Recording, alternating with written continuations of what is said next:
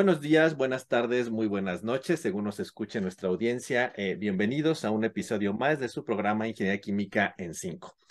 Como siempre, muchísimas gracias por todos sus comentarios que nos dejan y porque gracias a ustedes eh, seguimos eh, realizando esta segunda temporada. Hemos visto ahí sus comentarios que nos han dejado y sus aportaciones y bueno, pues gracias por todos sus, por todo lo que nos aportan y nos comentan y nos sugieren. Alguna ocasión en, la temporada pasada nos sugirieron hacia el final que ya deberíamos de empezar a tener invitados y bueno, pues les hicimos caso a nuestra audiencia y por primera vez en esta segunda temporada tenemos invitados. Invitadas en este caso particular. Y bueno, este programa que están escuchando durante esta semana dedicada a, al Día de la Mujer y que también hace algunos días se festejó el Día de la Mujer en la Ciencia, Mujer y Niña en la Ciencia, pues quisimos preparar este programa especial dedicado a la retos y oportunidades de las mujeres en el área de ingeniería química. Y entonces va a ser un programa muy interesante que seguramente nos va a dejar muchas aportaciones. Antes que nada, como siempre, todas nuestras emisiones nos acompaña César. Hola, hola a todos. Gabriel. Hola, ¿qué tal a todos? Eduardo. Hola, saludos a todos. Y Juan José. ¿Qué tal? Saludos a todos. Y bueno, pues nuestras invitadas especialísimas de esta, de esta, de esta grabación, que son eh, Lupita de la Rosa, que ya, ya se presentará ahora en un momento más, Marlene y Sara. Un poco de antecedentes, todas ellas son con formación de ingeniería química o afines y son personas que están involucradas tanto en el área de investigación, tanto en el área laboral y que bueno, nos van a hablar mucho de los retos y oportunidades que hay hoy día para las mujeres en esta área de ciencias y en lo particular en la ingeniería química. Como sabemos, la participación de las mujeres en la ciencia, en la investigación y en el desarrollo profesional ha aumentado considerablemente durante las últimas décadas y su papel ha sido decisivo en la mayoría de áreas de estudio y ahora es insustituible.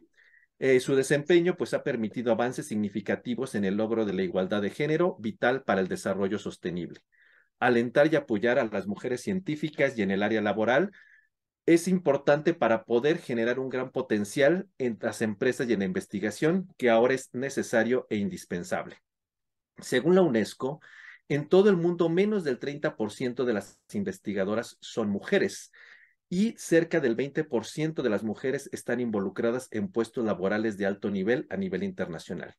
No obstante, a nivel de formación de doctorado, la balanza se inclina también hacia el lado de los hombres, lo cual es un gran reto y oportunidad incrementar estos números para el caso del género femenino. Este patrón no solamente ocurre en Latinoamérica, sino que está generalizado a nivel mundial, y en este contexto, organismos internacionales como las Naciones Unidas han impulsado programas especiales para fomentar el acceso completo e igualitario de las mujeres a la ciencia, tecnología innovación y el área laboral de alto nivel. Y la Organización para la Cooperación y el Desarrollo Económico ha establecido políticas educativas para América Latina basado en el modelo STEM para mujeres. Estas iniciativas están encaminadas a permitir la igualdad de género y el empoderamiento femenino. De igual manera, las instituciones educativas han optado por transmitir el modelo de mujeres científicas emprendedoras y, en el área laboral de éxito en diferentes áreas de estudio para estimular e inspirar a otras mujeres. Actualmente las mujeres ingresan con mayor facilidad al campo de la ingeniería, siendo carreras con alto impacto a nivel internacional. En el caso particular de la ingeniería química, las mujeres han tenido un papel relevante con una presencia significativa, logrando metas importantes en la investigación, en la academia y en la vida laboral. La innovación, la dedicación y el pensamiento crítico han sido piezas claves para un posicionamiento exitoso. Y hoy día los países latinoamericanos cuentan con mujeres investigadoras en formación y con experiencia que trabajan arduamente en áreas como biotecnología, procesamiento, ingeniería ambiental, ciencias de los materiales y en muchas áreas y en muchas otras áreas dedicadas a la sostenibilidad. Por esta razón, es importante resaltar las grandes aportaciones que hoy día las mujeres tienen en el área de la ciencia, la innovación y pues las carreras laborales de alto nivel ejecutivo.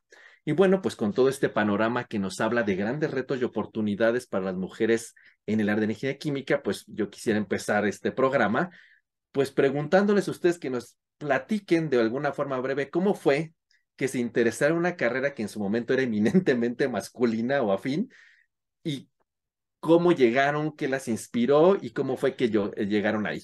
Sara, si nos platicas. Gracias, Gabriel, muchas, muchas gracias por invitarnos a este programa em, y gracias por compartir también sus experiencias de las compañeras que están aquí presentes. En mi caso, mm, la inspiración viene de la preparatoria. creo que hay dos momentos muy decisivos en mi vida en donde, y, trascendentales. El primero es cuando mm, tengo que escoger bachillerato, cuando llego al cuarto semestre de la preparatoria. Y mi padre quería que estudiara eh, para licenciado, para licenciado en Derecho. Entonces yo llego al bachillerato de Humanidades y la primera semana fue la más desgraciada de mi vida. O sea, definitivamente yo no podía estar ahí, no, no era mi lugar, me sentía completamente fuera y una muy grande amiga mía que tuvo a bien decirme, ¿por qué no nos cambiamos a químico-biológicos? Creo que eh, es más versátil y lo que estudiemos ahí nos puede servir para más cosas. Dije yo, bueno, eso suena interesante. Entonces llegamos el primer día al bachillerato de químico-biología. Yo no les avisé a mis padres que me iba a cambiar de bachillerato, nada más llegué ese día y les dije, ya no voy mañana a clases de tal hora de derecho, este, mañana a las 7 me presento en cálculo y álgebra, álgebra interno, no un cambio radical. Ajá, y mis padres casi se van de espaldas, mi madre obviamente casi se me infarta también. Y al día siguiente, lo primero que me dijo la profesora de química, que, de química inorgánica, me dijo, bueno, ¿y qué estás haciendo tú aquí? ¿Por qué te cambias de bachillerato? Yo, pues es que la verdad quiero intentar este otro bachillerato, me parece que soy más afín. Y me dijo, aquí venimos a trabajar. Entonces, ojalá que estés preparada ok, gracias. Eh, no sé, fue raro, ¿no? Y a final de cuentas, pues lo hice bien y al final la maestra estuvo muy contenta con mi desempeño y así. Ese fue uno de los primeros momentos más importantes en donde yo decido que quiero estudiar o que me siento más cómoda con las ciencias que con las humanidades. Y eso para la mayoría de la gente, al, parecer lo perciben como, como que las humanidades son algo que no implica esfuerzo, que no implica trabajo y que las ciencias implican mucho más esfuerzo y trabajo. Y eso depende mucho de la persona y de, los, gustos y, las necesidades de cada quien, ¿no? No, ¿no? no está relacionado con el área de estudio, es con la persona. Y luego, en segundo lugar, viene el momento en donde tengo que elegir carrera. Y la mayoría de mis compañeros iban a ser médicos, odontólogos, etcétera y a mí la medicina pues no, no me gustaba. Y un gran maestro que tuve, maestro y amigo, eh, me propuso, él era ingeniero químico, eh, a lo mejor por ahí ustedes lo, lo, lo, ubican, el ingeniero Blancarte, este, me decía, pues mira, la ingeniería química es un campo muy versátil y si no estás muy segura de lo que quieres hacer hoy en día, y si hay muchas cosas que te gustan, la ingeniería química es un campo en donde puedes encontrar ahora sí que ambiente fértil para seguir desarrollando esa versatilidad. Y dije, bueno, creo que suena interesante y simple y sencillamente hice el examen, pasé el examen y pues ahora estoy aquí. Y estoy de acuerdo con él. Yo creo que fue la mejor decisión que pude haber tomado en mi vida.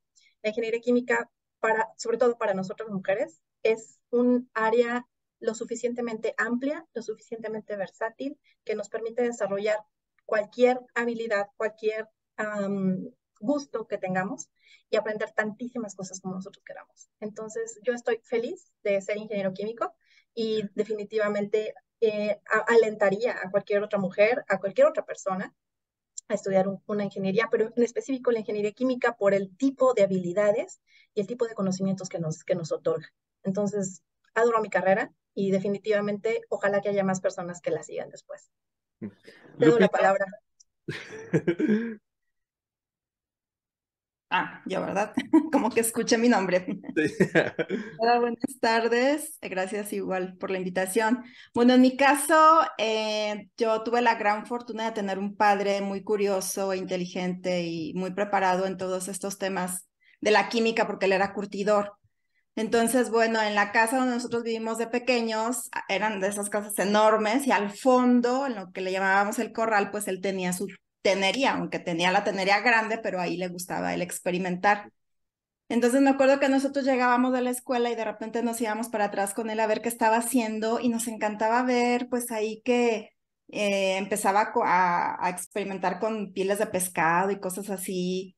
Entonces veíamos que empezaba con algo y terminaba con otra cosa. Bueno, particularmente yo fui la mayor, entonces sí me encantaba pues ir a ver qué estaba haciendo. Y a mí me parecía mágico todo eso, ¿no? Y luego, aparte de eso, pues él, era artista, entonces él pintaba, por ejemplo, pintaba, cantaba, declamaba y un montón de cosas. Pues en el tema de la pintura, eh, también me llamaba tanto la atención que luego él estaba haciendo sus pinturas y sus mezclas y pues una niña pequeñita o un niño pequeñito que ve esas cosas, pues obviamente no tiene idea por qué está pasando eso. Entonces como que de ahí empezó así como que la curiosidad y todo. Y además de eso, bueno, era un ávido lector. Entonces yo recuerdo que las primeras, los primeros, las primeras novelas que leí fueron las de Sherlock Holmes, las aventuras de Sherlock Holmes porque él me las dio a leer porque vio que me gustaba todo ese tema, ¿no? Entonces, pues ahí como que rematamos, ¿no? Entonces yo me enamoré de este personaje en donde, bueno, justo con la ciencia resolvía eh, pues estos, eh, estos casos misteriosos que incluso de pronto hasta parecían como magia, como cosas así muy escabrosas y él pues me encantaba esa personalidad de muy sereno y todo y, y con la ciencia resolvía, resolvía cosas, ¿no? Entonces, igual a la hora que viene el tema de, pues, de, elegir carrera, o sea, yo quería todo. Yo quería todo, también este, nos enseñó muchísimo a, amar el, cielo, las estrellas, entonces yo quería ser astrónoma, quería ser este, física, quería ser médico, quería ser psicóloga, que, bueno, o sea, todo, ¿no? Yo quería todo, todo, y obviamente química, cualquier cosa relacionada con la química. Entonces, pues bueno, eh, psicología presenta examen, pasé, pero como que había algo que como que no, igual como que no me checaba. Medicina, cuando vamos a hacer la visita y veo ahí los cuerpos y todo, dije, no, esto no, o sea, me, me duele en el alma verlos así, dije, no, o sea, esto tampoco. Entonces, pues ya al final decidí, bueno, pues vámonos por la química, pero yo llegué a QFB, a la carrera de QFB, y en el transcurso del tiempo, este, igual, como que esta cosita de que esta curiosidad, esta cosita de que quiero entender otras cosas, y entonces dije, bueno, pues, mm, pues me aviento la otra carrera de ingeniería también, pero eh, al final decidí tomar la, carrera de químico también porque básicamente era tomar, en aquellos tiempos era básicamente todas las materias de químico, o la mayoría de las materias de químico eran de ingeniería. Entonces, bueno, por esa razón, pues es que eh, soy un, mix por ahí de entre, no tengo el título, pero bueno, eh, de corazón sí lo soy, ¿no? Y bueno, pues eh, para rematar entonces, pues ya en el doctorado, pues fue cuando ya vi esta opción de, de, la ingeniería y dije, por aquí nos vamos, es fabulosa, me fascina este tema de, del pensamiento sistémico, se requiere, como decía Sara, esta estructura mental que, que, que se fortalece y que nos ayuda a ver cosas que en otras áreas no se ven tan fácilmente, pues esa, esa parte me encanta, ¿no? Entonces, bueno, pues esa es mi historia en breves palabras. Muy bien. Marlene, ¿tú qué nos cuentas? ¿Cómo llegaste a esto? Hola, buenas tardes. ¿Cómo empecé? Eh, em, esto, lo, mío fue eh, enfocado más que nada en la secundaria, cuando me, me encantó y me enamoré de la química en específico. Em, creo que todos, como, como dice Sara, tuvimos ahí una, en la escuela y en la, formación básica una, una espinita que nos gustaba.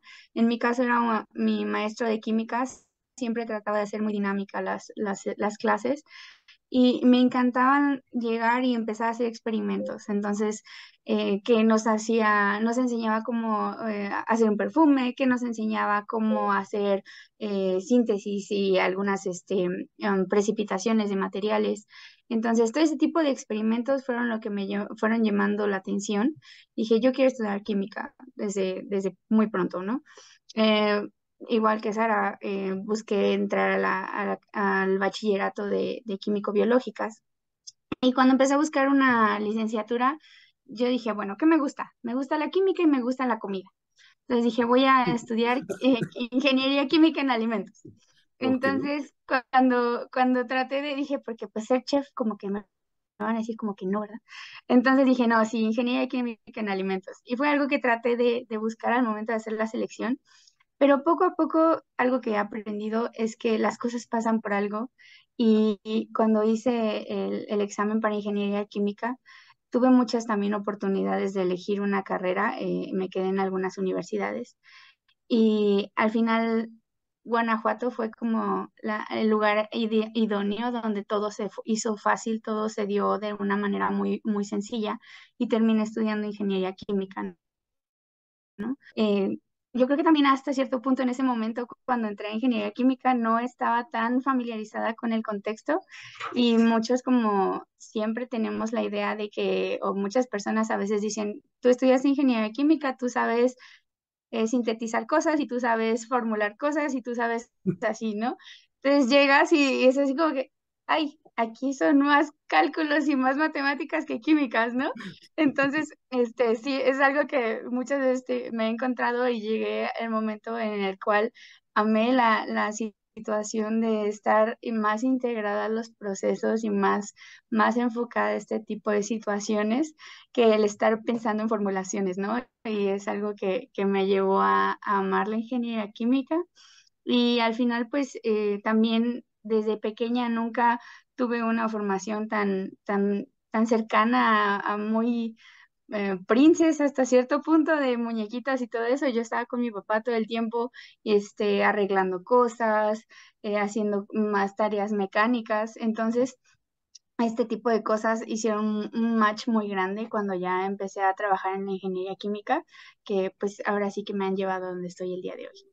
O sea que por diferentes caminos todas ustedes llegaron a la ingeniería química por diferentes formas, tal vez desde pequeñas, tal vez cuando la dijeron esto no es lo mío, me cambio, como el caso de Sara, ¿verdad? Pero finalmente pudieron encontrar el, encanto de, de la ingeniería química y algo que en su momento ya platicaremos más adelante, eh, tal vez mucho más en, eh, Lupita, era una carrera o un área muy de hombres, ¿verdad? Pero eso ya es algo que platicaremos más, más adelante y que ahora pues casi es inverso, ¿no? Vemos que las generaciones ya hay muchas más mujeres en ocasiones que, que hombres en estas áreas, pero eso ya lo platicaremos después. Ahora cedo la palabra a Gabriel. Eh, muchas gracias, eh, Gabriel. bueno, a mí me gustaría preguntarles, Básicamente, digo, para que nuestro público tenga un poquito más de, contexto, ¿a qué se dedican? ¿Cuál es su puesto actual de trabajo? No sé si me pudieras, por ejemplo, contar eh, un poquito, Sara. Con mucho gusto. Em, soy un híbrido muy raro. Eh, ahora me dedico a evaluar los precios de la gasolina en la región de la costa norte del Golfo de México. Trabajo para una empresa que se llama S&P Global Platts Commodity Insights y mm, eh, es eh, un trabajo que antes estaba restringido y más orientado a los periodistas. Entonces, cuando se dan cuenta los periodistas de que necesitan a alguien que entienda los procesos para que eh, pueda hablar con los clientes de manera más fluida, que necesitan a alguien que entienda dónde está el valor del producto para que pueda construir un precio acorde a las necesidades de, la, de los clientes, pues voltean a verme y me dicen, como yo tenía algunos eh, años de conocerlos, pues, oye, ¿te interesaría? Pues sí, es un giro interesante para mi carrera definitivamente. Y ha sido una de las experiencias más enriquecedoras que he tenido en la vida, definitivamente. Yo trabajé 14 años en eh, la industria de petróleo y gas, entonces eh, tengo algo de experiencia en cuanto a procesos, tengo algo de experiencia en cuanto a actividades, operaciones, a sinergias entre las eh, diferentes plantas, eh, operaciones logísticas, mercadotecnia, etcétera. Y cuando yo llego a esta área de, análisis de precios y que ahora no solamente me dedico a, revisar cuánto vale un producto, sino también cuál es el contexto eh, económico, político, social, que está dándole valor a ese producto en ese momento, qué es lo que está pasando con, esta, con este balance. Es el mundo se abre, se desdobla y se multiplica como por un millón, porque ya no es nada más un punto en el espacio lo que tienes, ahora eres parte de no solamente una cadena productiva, sino de un universo que está girando alrededor de nosotros y que impacta día a día nuestro, nuestro ambiente. Entonces, pues más o menos a eso ahora me dedico, a, hacer precios y a escribir. Ahora también hago un poco de, periodismo en ese sentido. Pues la verdad que interesante, este, creo que es un área bastante pues novedosa para, para esto. Este, de hecho, ya luego te pediremos unos tips que se me hizo bastante interesante. Eh, no sé, eh, Lupita, eh, la misma pregunta. me gustaría que nos platicaras a, qué te dedicas o cuál es tu puesto de trabajo. Sí, bueno, tengo varias cachuchas. Em, yo trabajé de tiempo completo hasta el 2018 en la Universidad de Guanajuato como investigadora en el área de básicamente en el área de nanomateriales, nanotoxicología y todo esto, ¿no? Pero bueno, después este, decidí salir a, hacer algo que pues siempre había querido hacer ya manera más formal, que es emprender. Y en ese camino, bueno, pues ahorita estoy como directora de investigación y desarrollo en ADER, que es una marca que tengo con otros dos socios, en donde, bueno, desarrollamos productos em, a base de extractos de plantas sobre todo, pero con la, con la idea, con la filosofía de no utilizar lo que no nos comemos, o sea, no poner, no me pongo lo que no me comerá, lo que les comentaba, ¿no?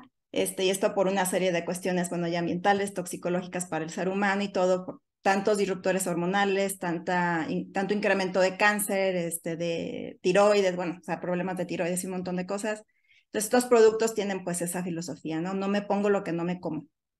O sea, por ejemplo, una crema no me la pongo, si no es, por ejemplo, si es crema de coco, digo, si es aceite de coco, pues sí, pero si no, mejor no. Entonces, esa es una, y en ese contexto, bueno, estamos también este, trabajando justo con el departamento de farmacia y estamos ya eh, terminando los ensayos preclínicos de, de, uno de los productos y pues tenemos resultados muy prometedores, entonces estamos ya en la fase de, eh, justo mañana tenemos la, la, la, reunión con la oficina de patentes de la universidad para ver qué es lo que sigue en ese contexto, ¿no? Y luego ya pasar a la fase de producir en, ir, ir escalando pues la producción de, de este producto, valga la redundancia.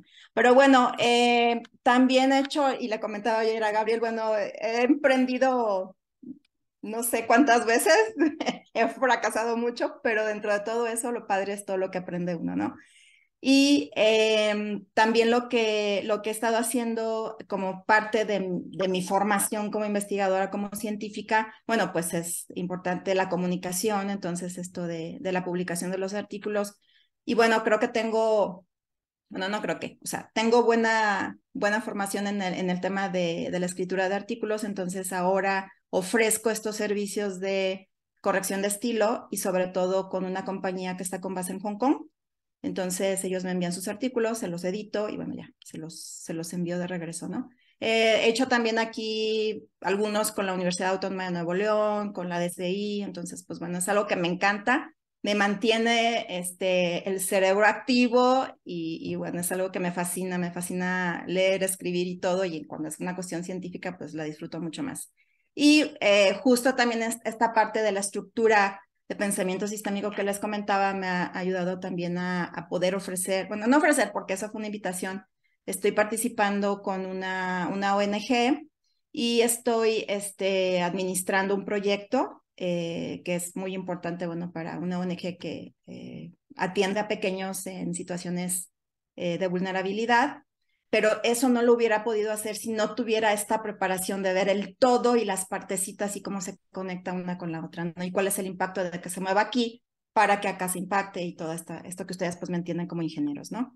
Entonces, bueno, entre otras cosas, es parte de lo que hago. En mis tiempos libres escribo también, tengo un libro de poemas por ahí, no se los voy a compartir. Como no tengo que hacer, pues entonces me tengo que inventar, inventar que Y bueno, es este, es básicamente, o sea, son las principales actividades que tengo en este momento. Pues bastante interesante. Eh, yo, pues ahora sí que admiro todo lo que haces, porque yo hago algo y ya me canso y estoy a veces ahí tirado. Entonces, la verdad, eh, pues qué energía. Y bueno, Marlene, eh, misma pregunta, ¿nos podrías decir, pues a qué te dedicas? ¿Cuál es tu, tu trabajo actual? Claro, eh, yo soy líder de manufactura en uh, Colgate Palmolive, en la planta de Mission Hills, aquí en San José Iturbide. Yo me encargo de, eh, en, el, en la, el focus de crema dental, de la, ahora sí que supervisar la manufactura de toda la, lo que es la pasta de dientes, la crema dental, y tengo eh, algunas personas a mi cargo. Entonces, día a día nosotros ahora sí que diga el eslogan, este, combatimos contra el mundo de las caries, pero sí, eso es lo que hacemos todos los días. Este, ahora sí que buscar la forma más eficiente, más rápida y más efectiva de, de llegar a la mayor productividad posible. Este, y nuestro, más o menos nuestro goal todos los días es un, por turno aproximadamente de 150 toneladas, es lo que estamos manufacturando día a día de crema dental. Pues una cantidad bastante grande, de hecho. Eh, bueno, pues muchas gracias. Este, por contarnos un poquito a qué se dedican. Eh, bueno, ahora cedo la palabra a Eduardo. Gracias, Gabriel. Pues bueno, me queda claro, chicas, que ustedes, este, pues su formación las ha ayudado bastante y, y de alguna otra manera han, han crecido en, en, distintas etapas, en distintas generaciones, por supuesto, dentro de la licenciatura en ingeniería química o, afín, como, como Lupita comenta.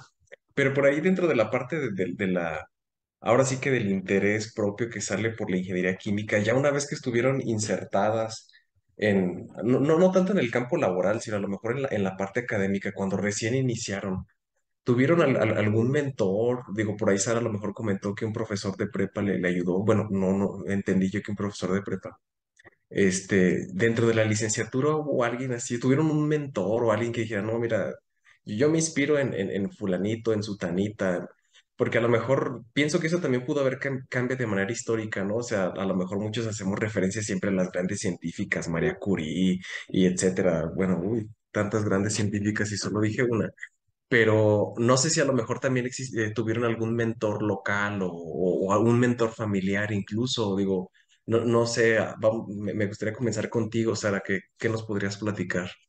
Qué interesante pregunta, de verdad. Es, eh, es muy trascendental cómo, cómo nos vamos encontrando personas que, que justamente nos van, digamos, o facilitando el camino o ayudando a tomar las decisiones que, que a final de cuentas trascienden en nuestra vida. En mi caso, am, tenía demasiado tiempo libre, curioso, en la carrera y me gustaba irme al laboratorio de termoanálisis. Hubo una visita que hicimos al, al SICI en aquel entonces y mm, conocí lo que era el laboratorio de termoanálisis. No, no, no me preguntes por qué, pero me llamó mucho la atención el- la máquina y las pastillitas que utilizaban. Bueno, me encantó el, proceso y entonces simple y sencillamente me paré un día ahí y le dije a la ingeniera Veridiana, no me acuerdo su apellido y me va a disculpar si me está escuchando, pero este, oiga, ingeniera, este, ¿me da chance de venir a ayudarle? Se me quedó viendo con cara de, como, ¿por qué? No, pues nada más, me gusta lo que hace y quiero aprender más de lo que hace. Pues vente. Y empecé a trabajar con ella, entonces me iba dos horas, tres horas, el tiempo que yo pudiera. Me encantaba pasarme ahí las tardes eh, con la máquina haciendo los termoanálisis. Aprendí un montón de cosas ahí. Y ella fue la que me empezó como a invitar, oye, va a haber un curso de absorción, ¿no quiero? Sí. Y oye, va a haber no sé qué cosa. Ah, sí, sí, voy. Oye, va a haber. Y ella fue la que me, eh, me, me trajo a el, digamos, el panfleto, el, comunicado de que había una oportunidad de tomar una, eh, un, un, como, como dos meses de, de, de verano en una universidad de Texas. Oye, ¿te gustaría ir? Pues sí, ahora sí que hacer que, pues no sé, pero, pero sí, claro, sí voy. Y ella fue la que puso en, la que sembró de alguna forma en mí estas, eh, este, esta inquietud por ir más allá, por eh, empezar a, ampliar mi, mi campo de conocimiento. Y, yo creo que mucho de lo que, de lo que hago ahora empezó desde ahí. De, ella fue una de las principales personas que, que, estuvo como ampliando mi, mi, mi mundo. Eso al principio de mi carrera. Pero después viene otra persona a quien yo admiro mucho, le agradezco mucho y lo llevo siempre en mi corazón. El doctor Gabriel Segovia es uno de mis principales mentores en mi carrera y también su apoyo siempre incondicional, sus, este, sus guías y todo. Gracias a él llego a la maestría de Celaya porque aparecen en esos momentos eh, raros en donde no es claro qué ruta tomar, qué camino seguir.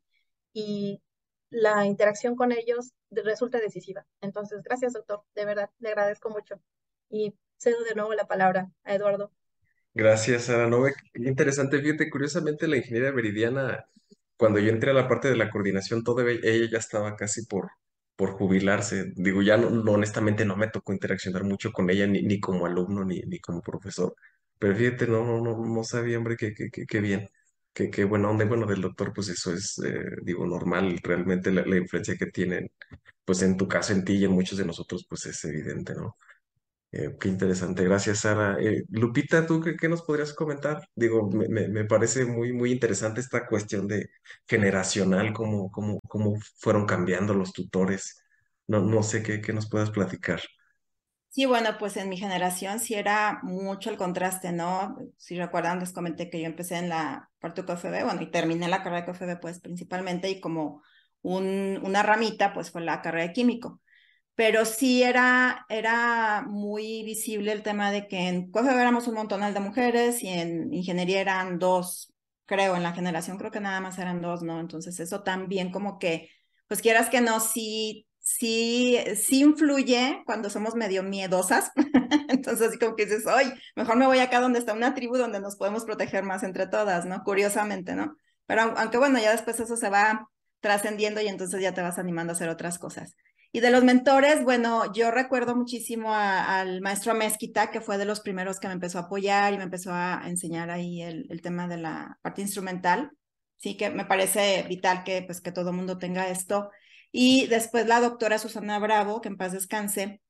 Y me acuerdo muchísimo, muchísimo también, este, más allá de mentor, o sea, yo lo veía como una, un role model, como una figura, como a quien observar y todo, que era el doctor Stephens, que me encantaba su clase, y estaba enamoradísima de su clase, de que cosas tan complicadas, o sea, yo, yo las veía complicadas, él me dio balance de materia y no me acuerdo qué otra cosa, yo las veía, de, repente yo las veía súper complicadas y él con toda la tranquilidad del mundo luego nos explicaba y lo, y, ya, y lo hacía ver tan sencillo. Entonces yo decía, qué maravilla que esto tan complejo, este cuate lo pueda hacer tan fácil, ¿no? Para tan fácil de digerir.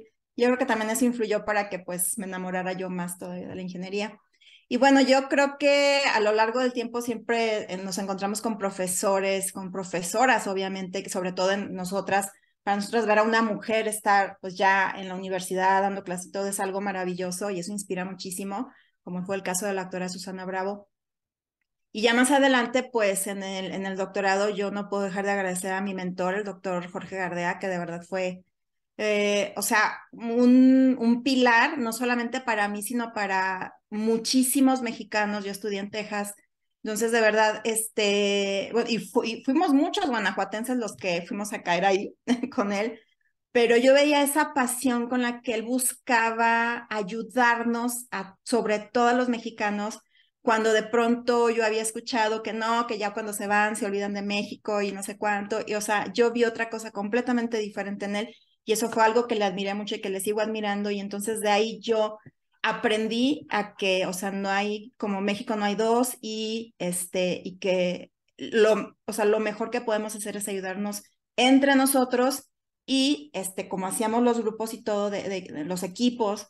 Entonces, cuando las, sobre todo cuando las mujeres nos, nos, ayudamos entre nosotras, de verdad las, las cosas que salen, que resultan son maravillosas. Entonces, pues esos han sido mis mentores más importantes. No, qué, qué, qué, padre lo que comentas y me doy cuenta que, Digo, no, por supuesto, más allá de, de, cuestiones de género y demás, pero siempre ustedes han mostrado o, siempre han tenido una figura femenina que, que ahorita yo lo veo allá en los grupos actuales de licenciatura como, como se, se han balanceado pues este, en, en el sentido de hombres y mujeres, o sea, ahorita están al 50-50 los chicos, o sea, no sé, 20 mujeres, 20 hombres, o sea, ya, ya no es la cosa tan desbalanceada como a mí en, en, en, mi tiempo me tocó 3, 4 chicas y, ya listo, ¿no? O sea, ahorita va, va, a la par, pero creo que todo eso es producto justo de todo el trabajo y todo el desarrollo que ustedes han hecho.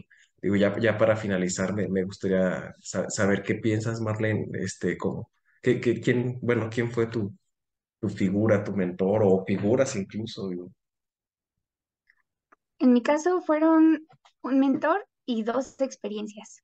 Y ahora sí que más que nada inspiraciones. Este, mi primera inspiración para dedicarme a, lo que soy hoy en día fue em, el doctor, el, el, ingeniero José Flores. Este, cuando generalmente en la carrera hacemos una visita o un tour a algunas plantas y a algunas empresas, entonces, eh, yo me acuerdo que fuimos a una termoeléctrica y fue muy revelador el estar ahí. Entonces, siempre me, di cuenta que lo mío era estar en planta, definitivamente, estar más envuelta en los procesos. Y, eso fue algo que dije, wow, es, un mundo totalmente distinto estar en, en, la parte de producción. Y otra inspiración también, yo me acuerdo que en una de las eh, materias que teníamos más eh, enfocada a la parte de, laboral, nos llevaron a una eh, líder de producción. No recuerdo bien qué, era lo que estaba ella en ese entonces, pero generalmente, como ustedes mencionan, siempre nos, nos hacen la, la enseñanza de muchas personas, muchos hombres que están eh, más ligados al área de producción, de manufactura. Pero yo me acuerdo que nos llevaron este caso de esta chica en específico y nos contó la, la cantidad de líneas que ella tenía a cargo y todo eso, la gente que ella manejaba. Y yo dije, eso es lo que yo quiero hacer algún día. No sé qué tengo que hacer, pero yo quiero ser líder de producción, ¿no? Entonces, este, pues eso es una, una gran inspiración que dije, yo terminando tengo que llegar a una, en una área parecida, ¿no? Y definitivamente, no es por halagar, ¿verdad? Pero mi mentor pues fue el doctor Gabriel Segovia, que pues ahora sí que con el diseño y la simulación de procesos me, me guió totalmente a estar y a conocer la parte de donde estoy hoy en día y que pues ahora sí que me, me enamoró totalmente de la, del área de, ahora sí que la producción. Oh, pues qué padre, Marlene. Me, me da la impresión que mucho de lo, de lo, de tu situación actual, tú previamente la visualizaste y dijiste, sabes que yo ahí quiero estar plantado y quiero hacer eso, hombre, qué chido que, que, que, lograste de alguna otra manera aterrizar justo lo que visualizabas. Y pues bueno, yo sería, serían mis dudas de, de, de, de mi parte, chicas, les agradezco y creo que César por aquí también tiene otras, otras dudas. Sí, muchas gracias, Eduardo. Eh, pues qué padre pues, que nos, nos empezaron a hablar de cómo su interés en entrar a la parte de ingeniería química o afín. Sus mentores muchas veces no sabemos cómo podemos influir en las otras personas, ¿verdad? Y toda, toda esta parte que cada una de ustedes nos mencionan. Y, pero hay algo muy importante, que a lo mejor voy a hacer algo a, la parte mala de todo esto, porque el, episodio pasado nosotros platicamos un poquito de las top 5 de ingeniería, química, personajes como tal, ¿no? Y dentro de ellos entraba una mujer que se llama Mar Margaret Hutchinson, que es de alguna manera la que escala el procesamiento de la penicilina de, de, lo que era muy poquito a gran escala como tal, ¿no? Ella por ahí de 1930, pues eh, eh, eh, empieza sus estudios como tal en la Universidad de Rice en Houston como tal, pero ella se enfrenta con algunos obstáculos, ¿no? Que es de las primeras mujeres que quiere estudiar en esto y, y pues como que, no, ¿cómo vas a entrar tú si somos puros hombres aquí, toda esta parte? Entonces, me gustaría preguntarles si ustedes tuvieron algún obstáculo de género específicamente en su formación académica y si por favor no la, puede, puedes empezar a responder, por favor, Lupita.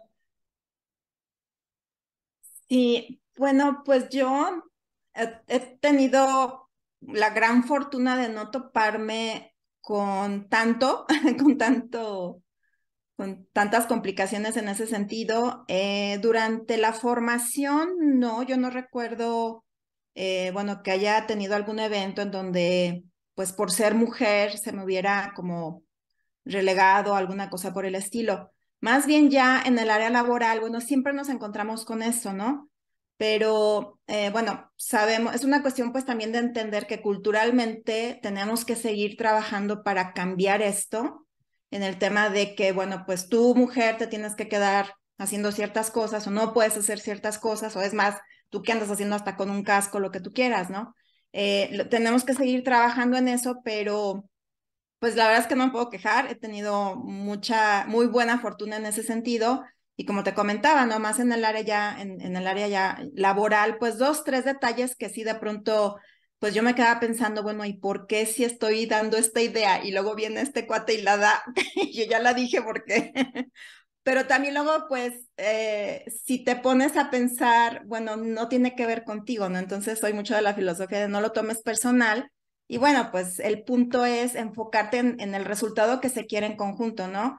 Y no en decir, ay, no, me tienen que hacer caso a mí, porque eso desvía del objetivo principal que es obtener un resultado, ¿no? No sé, este, completar un proyecto, terminar el proyecto, que el proyecto siga, etc, etc. Entonces, si empezamos con estos pleitos de género, pues eso se pierde y no tiene ni siquiera sentido ese pleito de género. Y nosotras sí tenemos que ser muy inteligentes para, eh, pues para tratar con todo esto, ¿no?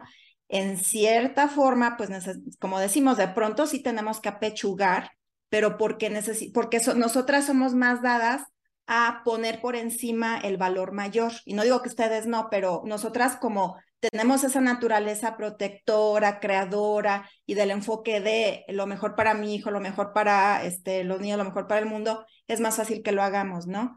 Pero bueno, en resumidas cuentas, pues yo no me puedo quejar, he sido muy, muy afortunada. La verdad que qué bueno, porque muchas veces vienes desde la casa, ¿no? Desde cómo te vas a dedicar a una ingeniería como tal. Sí, pues a, lo mejor nada más vas a estar con puros hombres por ahí, y, luego ya viene la parte que entras a la, a la universidad o a la prepa en el área como tal, y como que te empiezan a, a relegar en ciertos aspectos como tal. Pero la verdad que padre que no, que no, que fuiste afortunada en esa parte. Sara, ¿tú qué nos podrías decir en esta parte? ¿Tú crees o consideras que tuviste algún obstáculo en la parte de, de, de género como tal, en la en tu formación académica? Tristemente, y eh, ojalá que, ojalá que me esté escuchando y si me escucha, sé que te va a dar tristeza, pero mi papá fue uno de mis obstáculos más grandes. Eh, desde el simple y sencillo hecho de que para él una mujer tiene que estar en su casa cuidando a sus hijos y atendiendo a su casa, eh, y que pues cada día de mi vida ha sido diferente a como él le hubiera gustado que fuera. Entonces, eso en la casa nos trajo mucho conflicto y sobre todo eh, mucha limitante en cuanto a, cómo me iba a desarrollar yo. Tuve que ahora sí que ser muy insistente, muy persistente, muy necia para poder este, hacer lo que yo quería, ¿sabes? Porque no, no era algo que, que, yo, que él viera con buena cara. Mi madre, por el otro lado, fue siempre más eh, apoyadora en ese sentido, entonces yo creo que también tuvo mucho que ver eso. Eh, yo creo que si no hubiera sido por el apoyo de mi mamá, a lo mejor hubiera quedado mucho más relegada debido a esta situación de, de ¿cómo se dice? Pues de, de, presencia paterna, ¿no? De, no, no, sé cómo decirlo, de, de exigencia bueno, o algo por el estilo. Y durante la carrera, durante, hubo una ocasión, así que de verdad la guardo con mucho resentimiento. Y al final de cuentas, como dice Dupita, eh, digo, es cada quien como lo toma, eh, pero hubo un profesor por ahí en la carrera que mencionó, a ver, las mujeres tienen que estar en la cocina, ¿no? Y es que, ah, así me infarto. Eh, obviamente, bueno, es, era un profesor también ya grande, etcétera, pasó. Y en la carrera yo creo que no tuvimos mayor problema. Nosotros nos, a nosotros nos recibían con, creo que yo, yo como he percibido que me reciben a mí como mujer en la industria, en, eh, en el laboratorio, en la academia, nos reciben con mucho cariño, nos protegen mucho.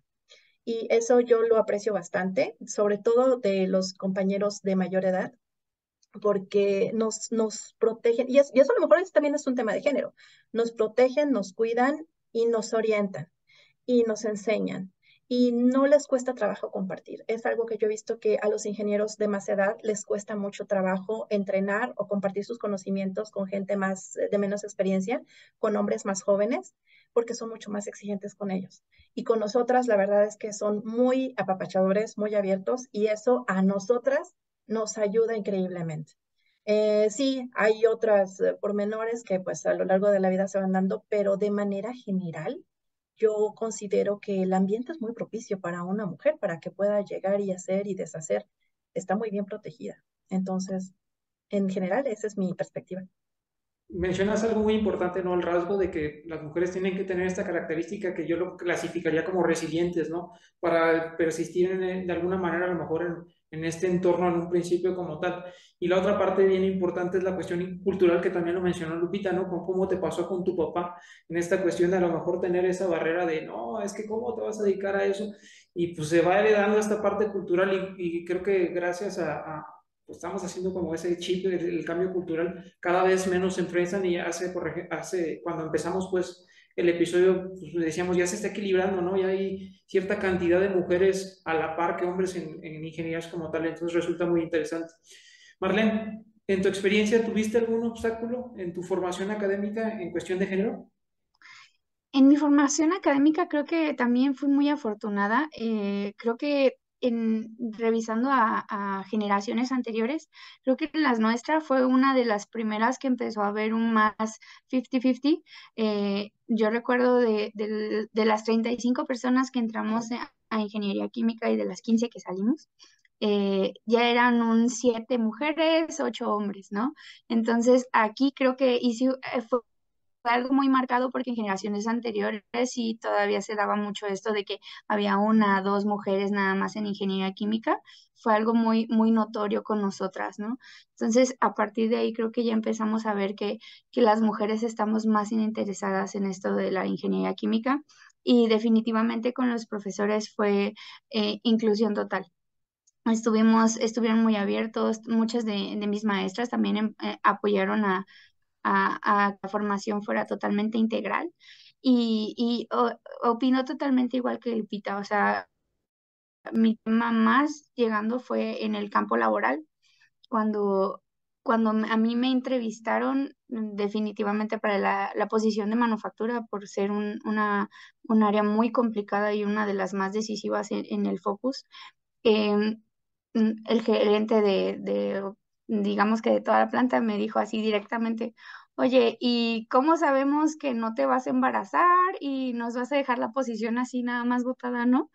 Y es así como que eso fue totalmente agresivo y sí fue así como que, pues si estoy aplicando es porque en verdad estoy interesada por la posición, ¿no? O sea, es porque mi compromiso es con ustedes, ¿no? Y otro de mis compañeros ya, ya estando ya en la posición de, de manufactura, Ah, me dijeron así como que, mira, la verdad es que el área no es para mujeres.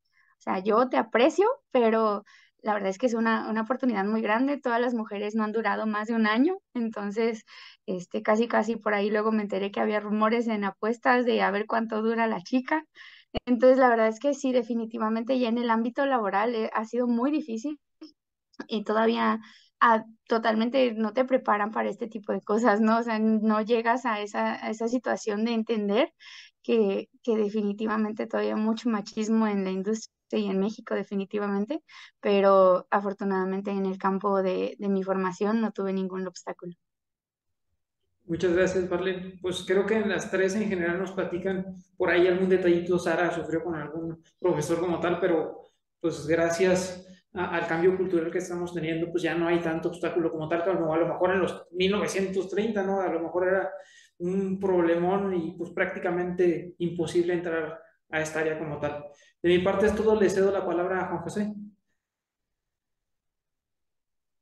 Muchas gracias.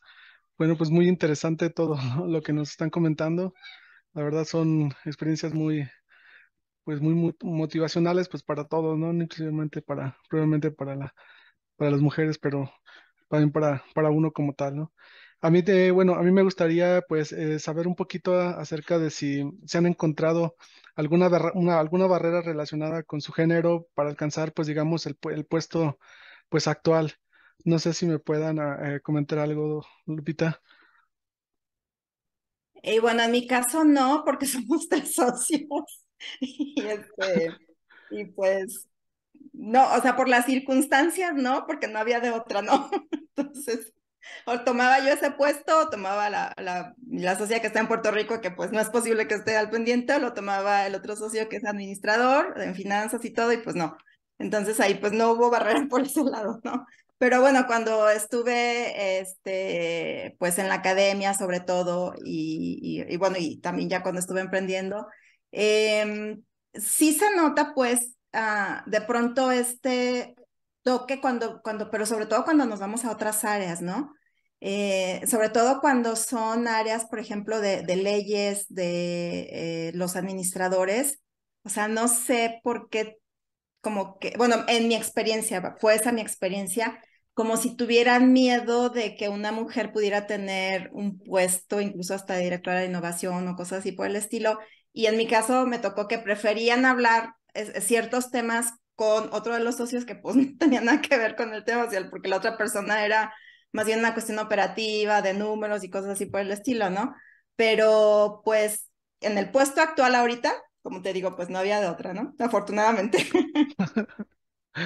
ok, sí, pues sí, como comentas, ahí fue, pues digamos, mucha fortuna, por así decirlo, o, digamos ya lo, lo relacionado. Eh, Marlene, también La me del tigre. Sí, ¿verdad?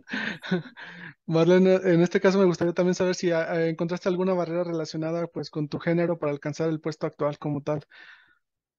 Sí, como les platicaba, hay algunas experiencias, pero definitivamente siempre, siempre lo ha sido, porque en, en, mi caso tengo eh, personal a cargo desde 50 años hasta personas nuevas de 18 años y llegar una, yo empecé a ser líder de, de manufactura cuando tenía 26 años, hace no mucho. Este, entonces, eh, fue difícil encontrarse no solamente en, en el área de, de, decir que soy mujer y también no solamente soy mujer, sino soy joven, ¿no? Entonces, llegar a una persona y que tiene casi la edad más que tus padres a veces y, decirle, oye, vamos a hacer esto y vamos a hacer aquello y tenemos que hacer todo esto y necesito que me apoyes en esto. Así como que, ¿y tú por qué? Entonces, y luego tengo otra desventaja que aparte mi voz parece como que nunca maduró y es de niña. Entonces, imagínate escuchar a una niña casi, casi que te diga qué es lo que tiene que hacer. Este, pues sí ha sido definitivamente un gran reto. Eh, yo lo veo también en la parte de, de mis peers, de mis mm, compañeros. Eh, en el área de los líderes, ya sea en las diferentes áreas que tenemos, yo soy la única líder. Yo soy la única mujer. En, en rol de operaciones somos ocho personas y soy la única mujer.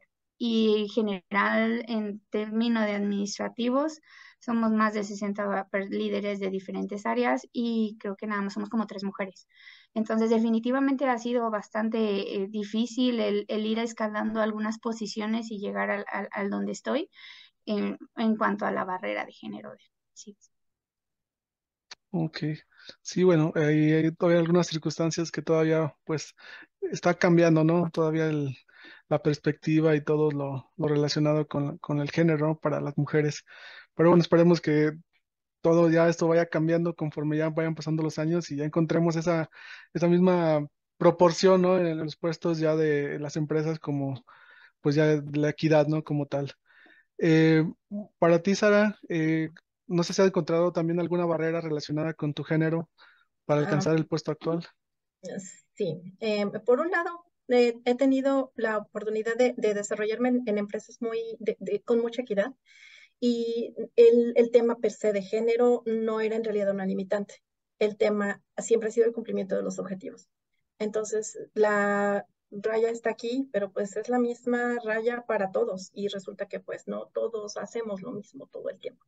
Y entonces ahí es donde viene el problema de género, que la, los estándares son altos y lo que se espera de nosotros es mucho y desafortunadamente pues uno tiene que desdoblarse como en 10 personas diferentes a lo largo del día. Entonces esa ha sido la barrera más grande, de poder competir a la par de mis compañeros, en este caso solteros, hombres, este, jóvenes, lo que sea, para poder demostrar que estoy al nivel de ellos e incluso por arriba.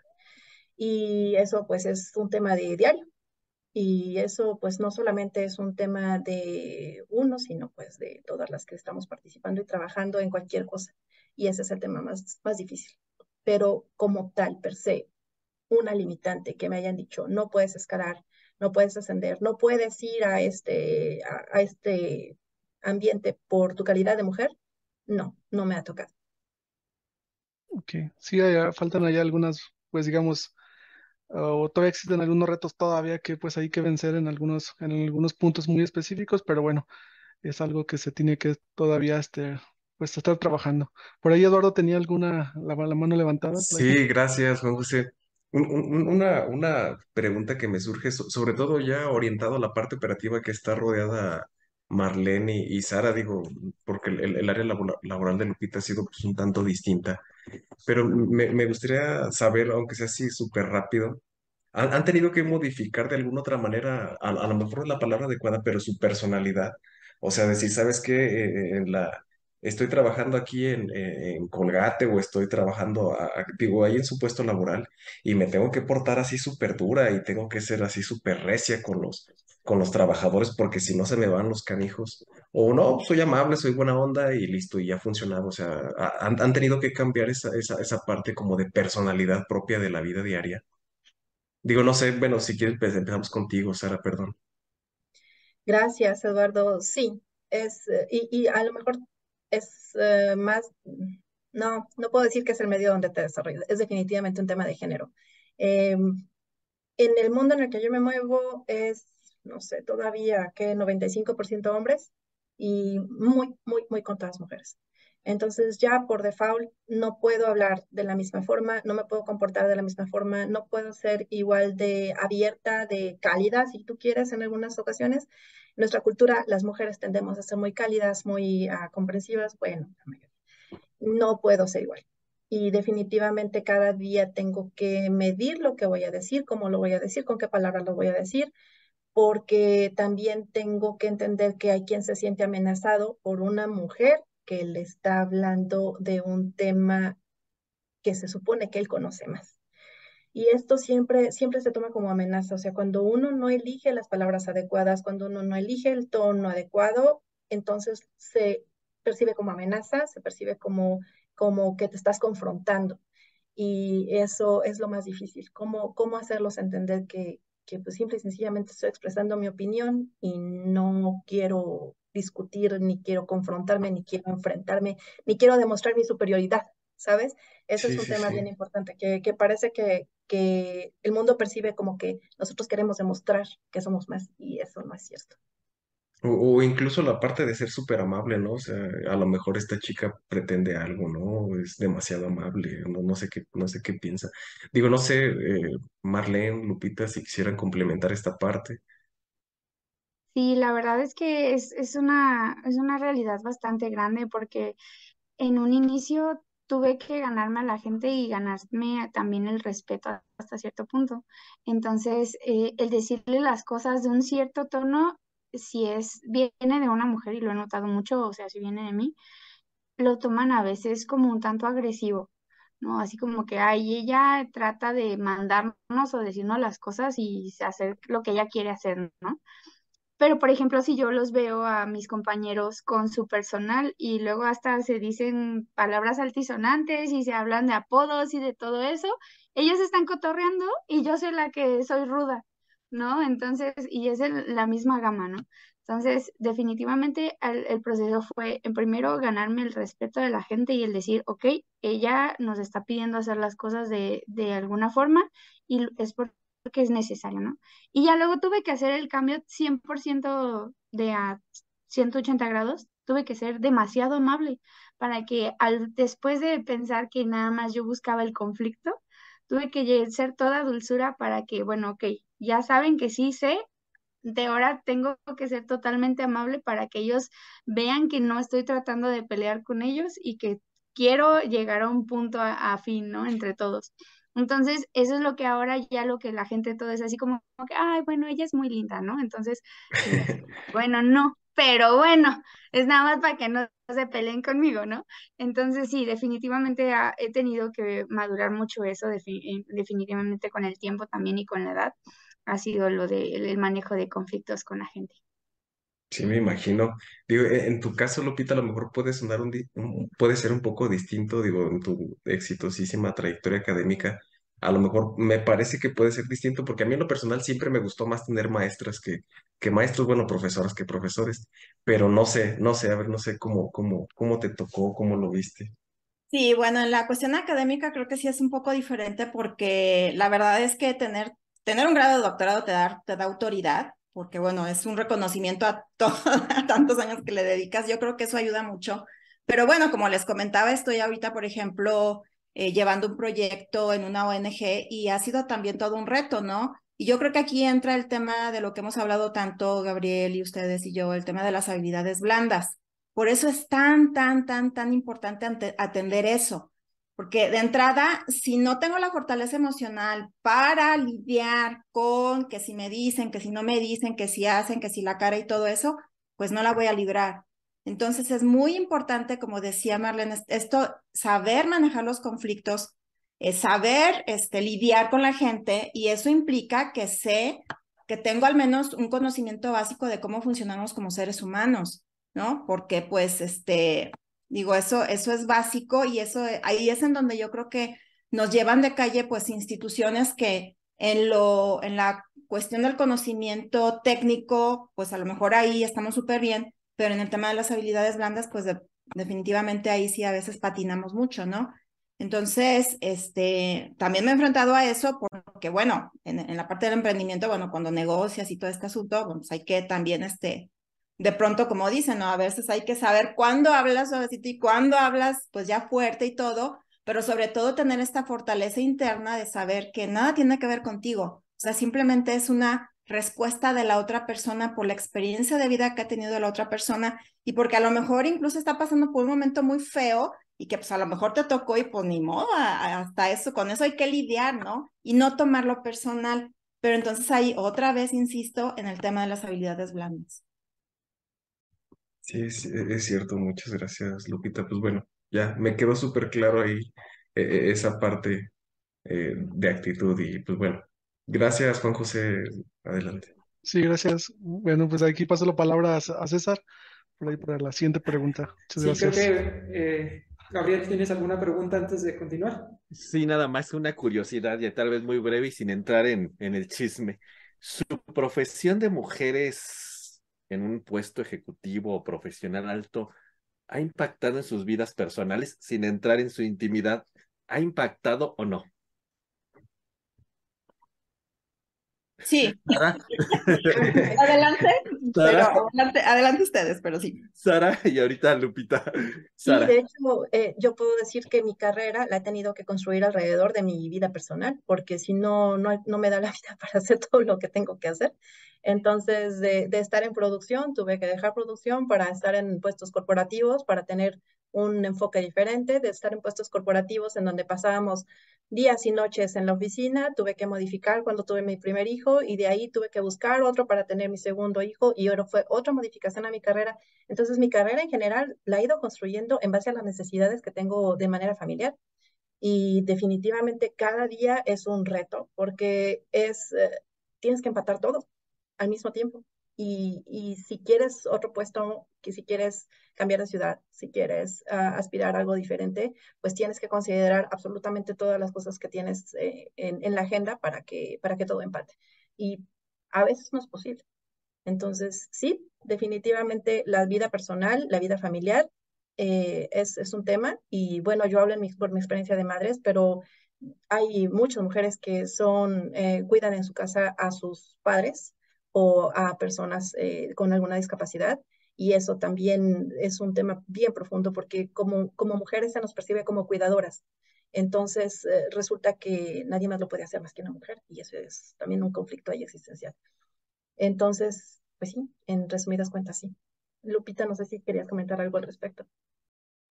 Sí, bueno, este, es que eso es todo un tema que da para otro podcast completito, porque fíjate que, por ejemplo, en el caso de nosotros las mujeres, igual culturalmente, y no estoy hablando solamente de México, o sea, culturalmente, universalmente, nosotras cargamos con culpas, ¿sí? O sea, tradicionalmente por la mujer, o sea, religiosamente, aunque no soy religiosa, pues, pero todo este asunto que con el que crecimos, entonces no nos damos cuenta de eso muchas veces, pero traemos este, esta cosita de la culpa y entonces andamos viendo cómo detonamos ese, ese tema de la culpa. Y entonces cuando somos mamás, tenemos que salir a trabajar o queremos salir a trabajar, pues entonces nos, eh, nos sentimos con la culpa de que dejamos al hijo y todo este rollo. Entonces es bien importante darnos cuenta, por ejemplo, de eso y trabajarlo y llegado el momento platicarlo con los hijos, porque llega el momento en el que incluso los hijos te pueden decir que, que sí, llegó en mi caso no, pues es que nos dejaba solos y todo el rollo. Bueno, los dejaba solos, pero bien que también disfrutaban de esto y disfrutaban del otro. Y tampoco era que solos, solos, ¿verdad? Entonces hay que hacer también ahí, por eso este tema de, de, estar construyendo esta fortaleza emocional y saber cómo funcionamos, porque pues sí, a lo mejor nosotros traemos nuestro rollo, pero también los, los hijos van a traer los suyos, el marido va a traer los suyos, los amigos, la familia. Entonces todo esto, nosotras, por nuestra característica, por nuestra naturaleza, tendemos a cargar con todo esto y hacernos, a querernos hacer responsables de que todo el mundo esté bien y al último nosotros también, ¿no? Entonces, este, esto da para todo una hora. Entonces, pues, en breves palabras es eso. Creo que tiene el, el, el, micrófono. Gabriel, tienes el micrófono. Perdón, Lupita, pues esto da para otro, otra, otros tres programas, yo creo, ¿verdad? Pero muy interesante esta parte. Este, Marlene. Sí, yo también, la verdad es que eh, ha sido también de una manera rara debido a que yo conocí a mi novio en el trabajo y empezamos con la misma posición y poco a poco yo fui creciendo. Entonces, y él se que fue quedando en, en la misma posición por ciertas cuestiones del destino. Entonces, cuando yo le platicaba de mis experiencias, de mis problemas, de mis todo el día a día, él como que lo entendía por lo mismo que estaba conectado al área, pero hasta cierto punto no, no, no entendía la gravedad o la, la importancia a veces de, de, los temas, ¿no? Entonces él luego me decía, ay, es que tú te crees mucho, ¿no? O sea, porque ya tienes muchas responsabilidades. Y como que a veces no hacía match. Ya hoy en día que ya también cambió de posición y que se da cuenta de que la, el mundo entre más responsabilidades y más eh, vas escalando más, obviamente, problemas vas teniendo los, ahora sí que en tu haber. Entonces sí ha sido bastante difícil en hasta cierto punto en esa parte. Hoy en día ya estamos más empáticos, pero mm, también creo que ha habido una forma más positiva también en cuanto a mi familia, porque muchas de mis primas, muchas de mis conocidas, muchas de mis compañeras se han hasta cierto punto eh, digamos que han sido eh, la experiencia de que me ven crecer y de que ven lo que logro, las ha influenciado también de manera positiva. Entonces, creo que familiarmente ha habido tanto negativo como, eh, como positivo. Muy bien, muy interesante, Marlene. Muchas gracias. César, ahora sí, adelante. Claro que sí, muchas gracias, Gabriel. Justamente lo que mencionas al final, Marlene, es muy importante, ¿no? La influencia que vas teniendo y vas permeando a las generaciones de abajo, ¿no? Y hay algo muy importante, ¿no? Por ejemplo, los niños que quieren jugar fútbol ven a Cristiano Ronaldo, a Messi y son inspiración para ellos. La pregunta que yo les haría, ¿ustedes tienen alguna figura femenina, alguna científica, alguna ingeniera que de alguna manera les haya influenciado en su vida eh, como la han llevado hasta ahorita? Eh, no sé si nos puedas ayudar, por favor, Sara. Mi mamá, completamente antes que cualquier otra figura femenina, mi madre fue un ejemplo de, cómo justamente ella persistió en su carrera profesional. Mi madre es, bueno, eh, trabajó, ya está jubilada eh, como cirujano dentista. Ella logró dos especialidades a la par, eh, y aparte atendía su consultorio privado, ella tenía su trabajo institucional, a la par que criaba dos hijas y atendía su casa, y hacía de comer y todo lo demás. Entonces, esa, esa figura para mí fue muy representativa y sobre todo su persistencia en, en, en, seguir desarrollándose profesionalmente. Eh, verla ella realizada, verla ella contenta con lo que hacía, eh, para nosotros era muy satisfactorio y en muchas ocasiones llegó ella llorando a casa desesperada, cansada y decía, estoy ya por renunciar a mi trabajo ya no quiero seguir. Y yo le decía, no, no, no, por favor no lo hagas, porque, porque esa es tu vida, esa es, eso es lo que a ti te gusta hacer. Y yo veo que cada día que vas al trabajo, lo haces con mucho gusto. Yo te veo cómo te desarrollas en tu trabajo y eres muy feliz en tu trabajo. Entonces, por favor, no, no lo hagas. Aquí nosotros vemos cómo le hacemos, aquí nosotros vemos cómo nos organizamos, pero por favor, tú no dejes de hacer lo que a ti te hace feliz. Entonces, al mismo tiempo que yo alentaba a mi mamá a que, a que no, no cambiara, que no modificara su, su vida, al mismo tiempo yo también me iba mentalizando, ¿no? Que, que eso era lo que yo quería y que definitivamente tenía que hallar la forma. Entonces, para mí ese fue el modelo más grande. Ok, muy bien, Sara. Como justamente mencionabas, ¿no? Cómo va influyendo esta parte de que tú vas viendo a tu mamá con ciertas fortalezas y tú vas generando también fortalezas a ella y te van enriqueciendo a ti y te va formando también en esta parte. Muy bien. Eh, Marlene, ¿nos pudieras eh, ayudar con esta parte de alguna figura femenina que haya influido en tu formación ingeniera científica? Yo coincido totalmente con Sara. Eh, fue 100% mi mamá. Eh, y la, verdad es que yo creo que hay más que, aparte de, de, desvivirse y por procurarse que siempre yo fuera adelante y, y eh, ahora sí que motivarme y aplaudir todos mis logros. yo con el tiempo cuando elegí la carrera de ingeniería química, yo en ese momento ya no sabía que mi mamá también había querido ser ingeniera química ella por azares del destino, eh, y, eh, o sea, por yo, por mí, quedó embarazada y ya no pudo seguir estudiando en ese momento este, la carrera de ingeniería química.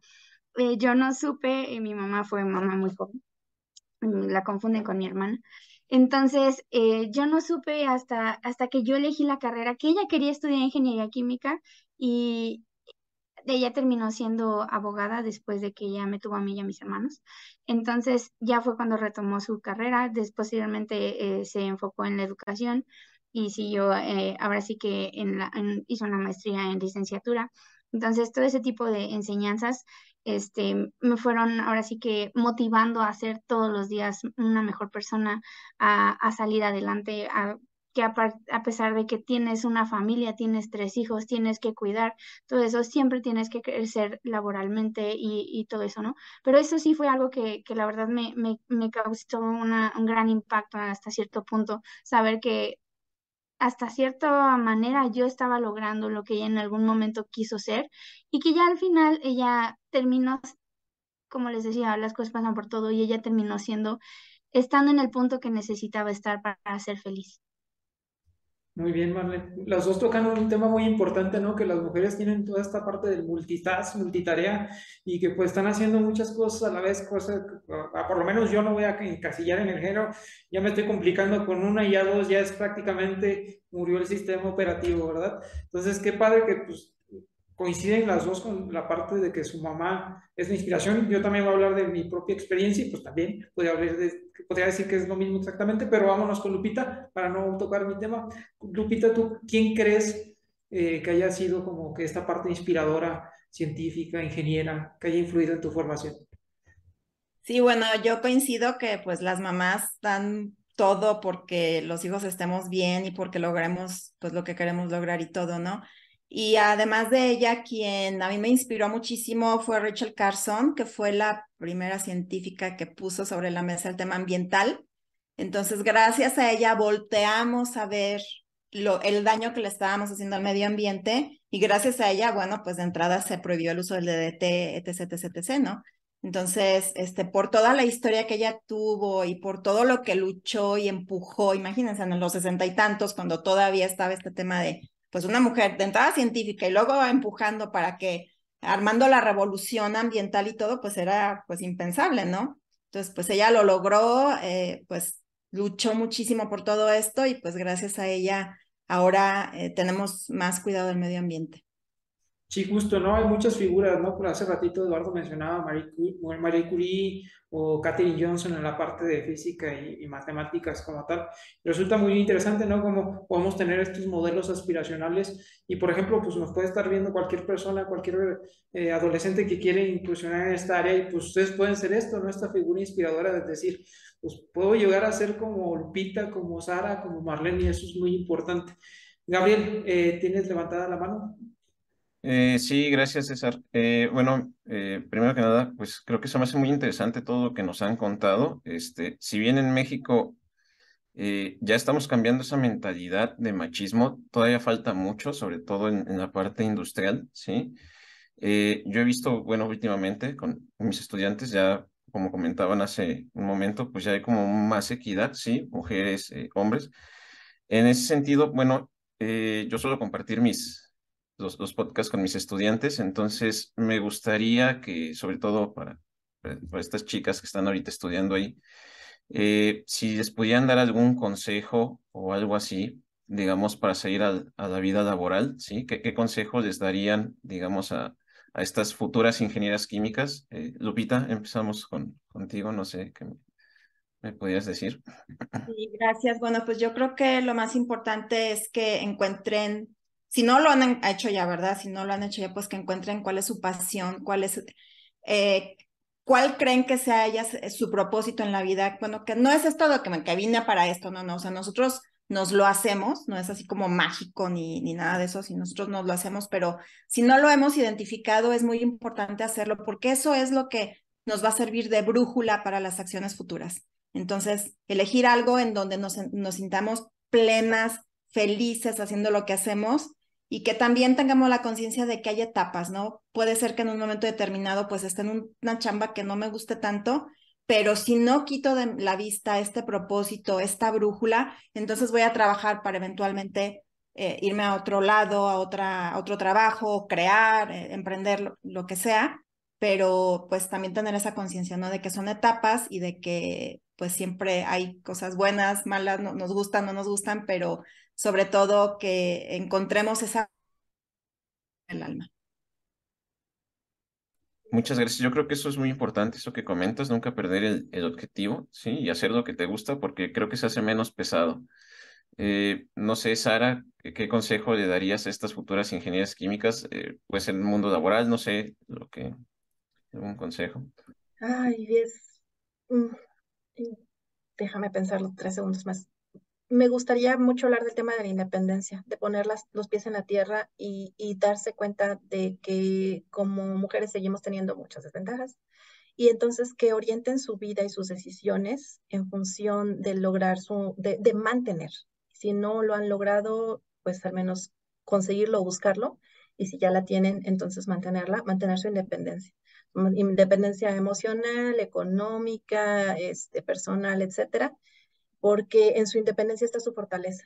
Entonces, eh, ahí mismo trabajar eso es de las cosas más difíciles que, que hay para nosotras y cualquier decisión que ellas vayan tomando a lo largo de su carrera, que mantengan los pies en la tierra y se enfoquen mucho en no tener que depender de nadie. O sea, no me refiero a, un esposo, porque ese es el, tema de independencia más común, no, no, pero me refiero incluso el depender de una ciudad en donde tienes toda tu red de, de, ¿cómo se llama?, de ayuda armada. Eh, tienes que ser flexible y en ese sentido hay muchas decisiones que, que tomar con, mucha, con mucho cuidado. Muchas gracias. Sí, eso que comentas, y creo que es bastante importante no quedarse, pues tal vez como dices, en una zona tal vez de confort, ¿sí? Este, y pues a ver un poquito más allá, ¿no? O sea, no ser, pues sí, independiente. Marlene, no sé, tú que nos pudieras eh, algún consejo para estas nuevas ingenieras químicas.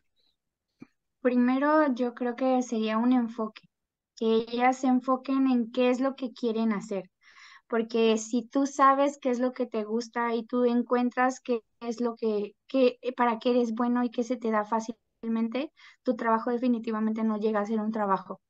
Disfrutas tu trabajo y tu trabajo día a día es ahora sí que parte más de tu vida que te hace feliz. Entonces, eh, primero encontrar el enfoque, qué es lo que quieren hacer, qué es lo que los apasiona, en qué son buenas, cuáles son sus habilidades, cuáles son sus competencias hasta cierto punto saber cuáles son sus áreas de oportunidades para irlas desarrollando poco a poco.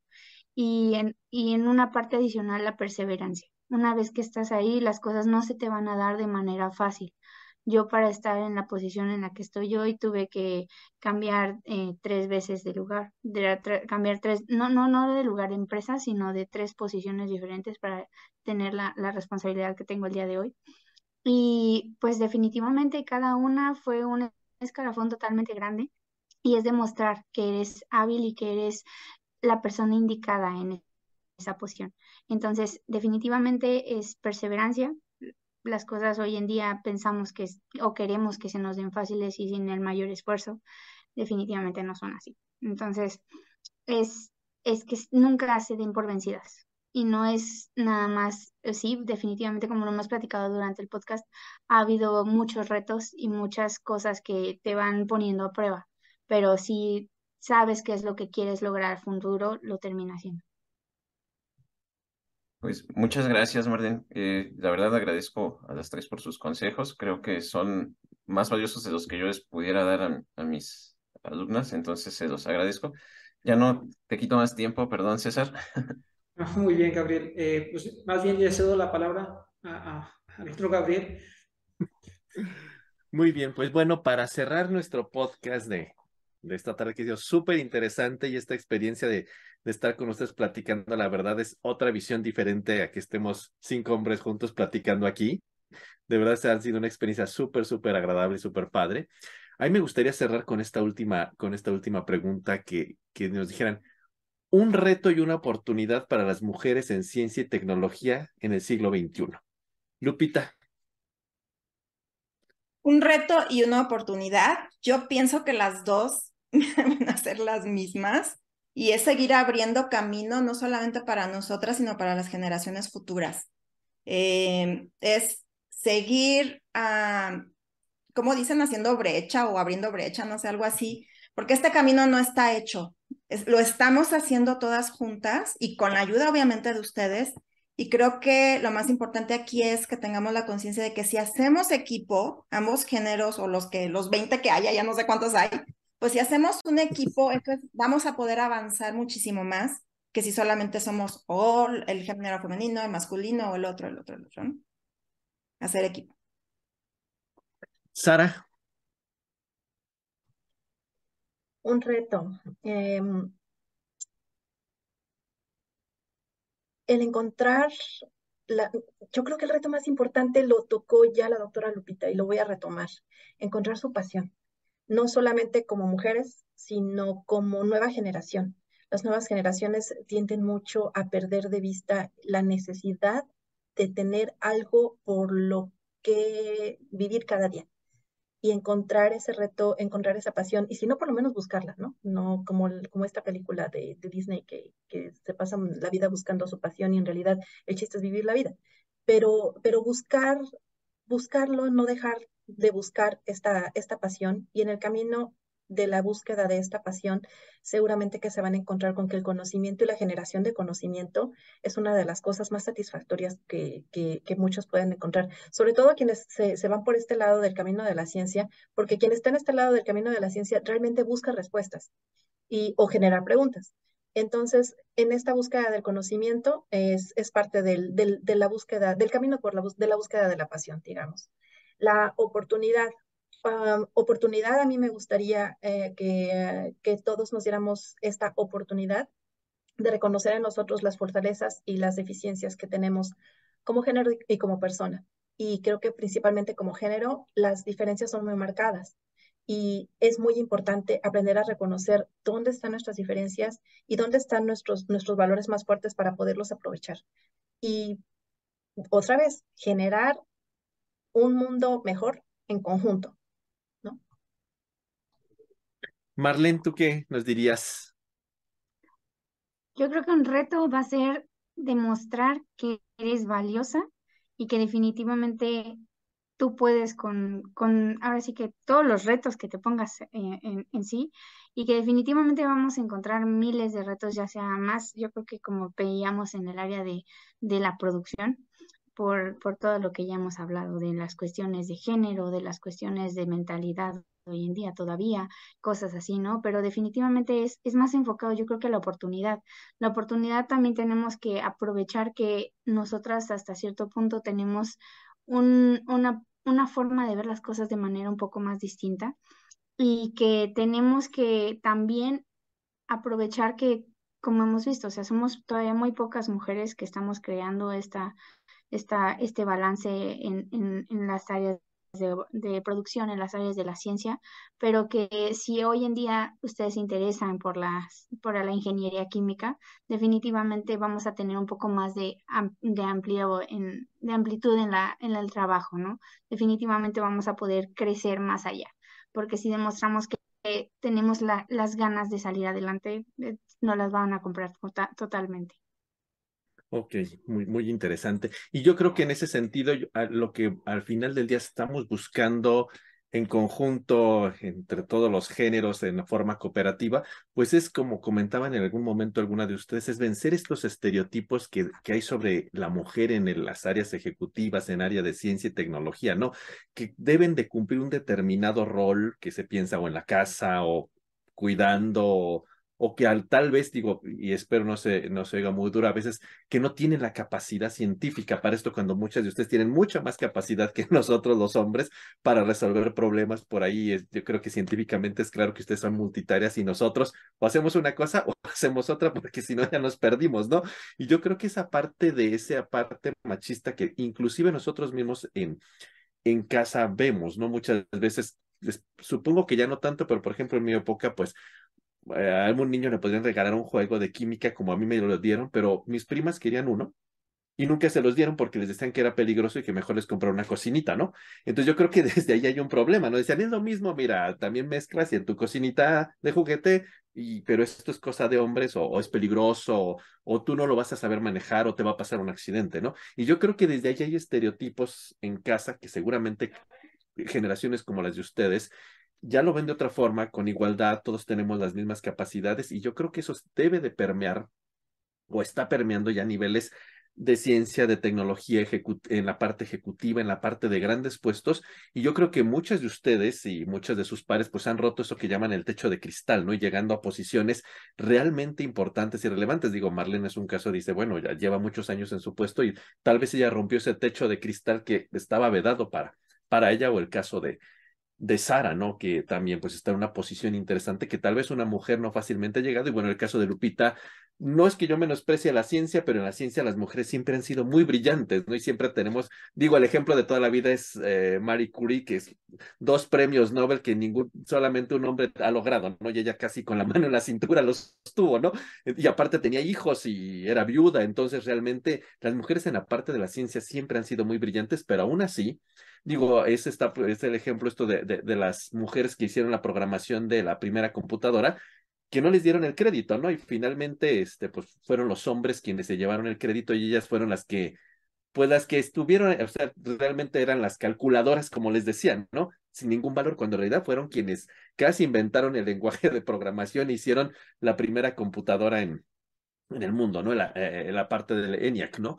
Entonces, en realidad yo creo que ah, siempre nos hemos dado cuenta los hombres de la capacidad de las mujeres, pero a lo mejor o hemos tenido miedo o ese machismo exacerbado de toda la vida fue el que nos impidió reconocer y darles el lugar que ahora ya tienen en forma natural y que muchos puestos pues no es ni de hombres ni de mujeres, sino realmente pues quien tiene la capacidad y muchas veces ustedes tienen una capacidad superlativa en muchas áreas que a veces nosotros también podemos hacer, pero que ustedes tienen esa chispa brillante muchas veces y, y, pues por eso están donde están muchas de ustedes. Y yo creo que la verdad no saben qué gusto me ha dado y yo creo que aquí a Eduardo, Gabriel, Juan José y César nos ha dado un montonal de gusto que estén con ustedes, con nosotros y estar ustedes porque realmente nos han dado un ejemplo de dónde pueden llegar y en mi caso particular, yo que conozco a Sara Marlene desde hace muchos años, pues estoy realmente orgulloso de ver a dónde han llegado y dónde están, que son unas grandes ejecutivas en su área, en su empeño destacado. Y bueno, yo a Lupita fue mi maestra, no hace mucho, no hace mucho, pero yo siempre fue para mí un ejemplo, Lupita. De hecho, puedo decir honestamente que Lupita y la doctora Susana Bravo fueron unos ejemplos para mí de mujeres científicas en su momento. Yo he reconocido públicamente que el doctor Salvador Hernández fue quien a mí me guió hacia ir al posgrado, pero mucho antes de que yo conociera a Chava, yo conocí a Lupita y a la doctora Susana Bravo. Y mi experiencia en realidad de acercarme a la ciencia y de querer llegar a ser alguien como eran ellas, fue un viaje que hace mil años, en otro momento lo contaré, la, la, doctora Susana Bravo nos llevó a Simvestado de la Ciudad de México que a ver a los premios Nobel. Venían los premios Nobel a una gran conferencia en el Simvestav y nos llevó. Y entonces, pues primera vez fue donde logré ver que era hacer ciencia un centro de investigación y quise yo ser eso. Y en realidad yo siempre veía a la doctora Susana Bravo así como algo grandioso, como así como allá en el Olimpo. Y Lupita, siempre tan gentil y tan amable, no es menosprecio, pero la veía más cerca, más, más cercana y dije, yo creo que yo quiero ser como, no sé si se logre ser como la doctora Susana, pero yo quiero ser como Lupita, ¿no? Así como científico, así como yo la veía a ella. Y ya más adelante el camino es otra historia que también ya alguna vez he contado contar. El doctor Salvador Hernández, bueno, fue quien me guió finalmente a lo que lo he logrado hacer. Pero unos ejemplos en mi parte más básica de juventud en la universidad fueron Lupita y la doctora Susana Bravo. Decir, yo quiero ser como ellas, ¿no? Entonces realmente ustedes son ejemplos, en mi caso particular, de Lupita la doctora Susana Bravo, de, querer llegar a ser lo que, lo que ahora soy. Y pues realmente siempre es mi admiración y mi respeto para las mujeres en el desarrollo, en el desempeño, y muchas inclusive de mis compañeras de generación tienen puestos ejecutivos muy importantes como mujeres y como Sara y como Marlene, fueron pioneras en su campo por primera vez ser mujeres y romper el techo de cristal. Entonces, realmente es un mito que, que, no sé por qué sigue persistiendo de que no hay igualdad y que muchas veces ustedes son mucho mejor que, que nosotros. No sé, Gabriel, César, Eduardo, Juan José, una última palabra para cerrar el programa, algo que quieran decir. Pues agradecer, agradecerles, este, creo que Luego el, programa puede parecer un tanto monótono y tanta voz grave y dices, ya, cámbiale, o sea, ya necesitamos algo. Este, y creo que este, esta, estas experiencias y, estas vivencias son bastante eh, motivacionales y, de hecho creo que Gabriel por ahí me ganó eh, la, la, la, la, palabra. Son, eh, estos capítulos los, los, ven chicos de, de diversos lados, mucho, muy en, en particular de, de ingeniería química en la Universidad de Guanajuato. Entonces, el hecho de que ellos vean a dónde pueden llegar o incluso qué, qué, qué parámetros pueden superar, creo que es bastante motivacional. Entonces, pues yo les agradezco y que se hayan tomado este, este tiempo, porque sé que están súper ocupadas, entonces, pues muchas gracias a las tres. César. Igual que Eduardo, pues agradecerles por su tiempo. En lo particular fue muy enriquecedor, pues, la, la experiencia de cada una de ustedes, el ver cómo hay personas que han influido y, personas del mismo género y toda la, historia que nos han contado, yo creo que cambia la percepción muchas veces hasta uno mismo, ¿no? De, muchas cosas como tal. Entonces, muchas gracias. Gabriel.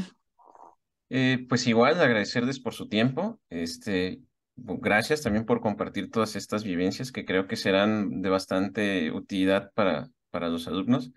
Y bueno, decirles que, bueno, este es el podcast que más me ha gustado grabar, ¿sí? De todos. Creo que ha sido el más enriquecedor de todos y les agradezco mucho por porque hayan hecho este pequeño espacio en sus apretadas agendas para, para podernos compartir esta parte. Juan José.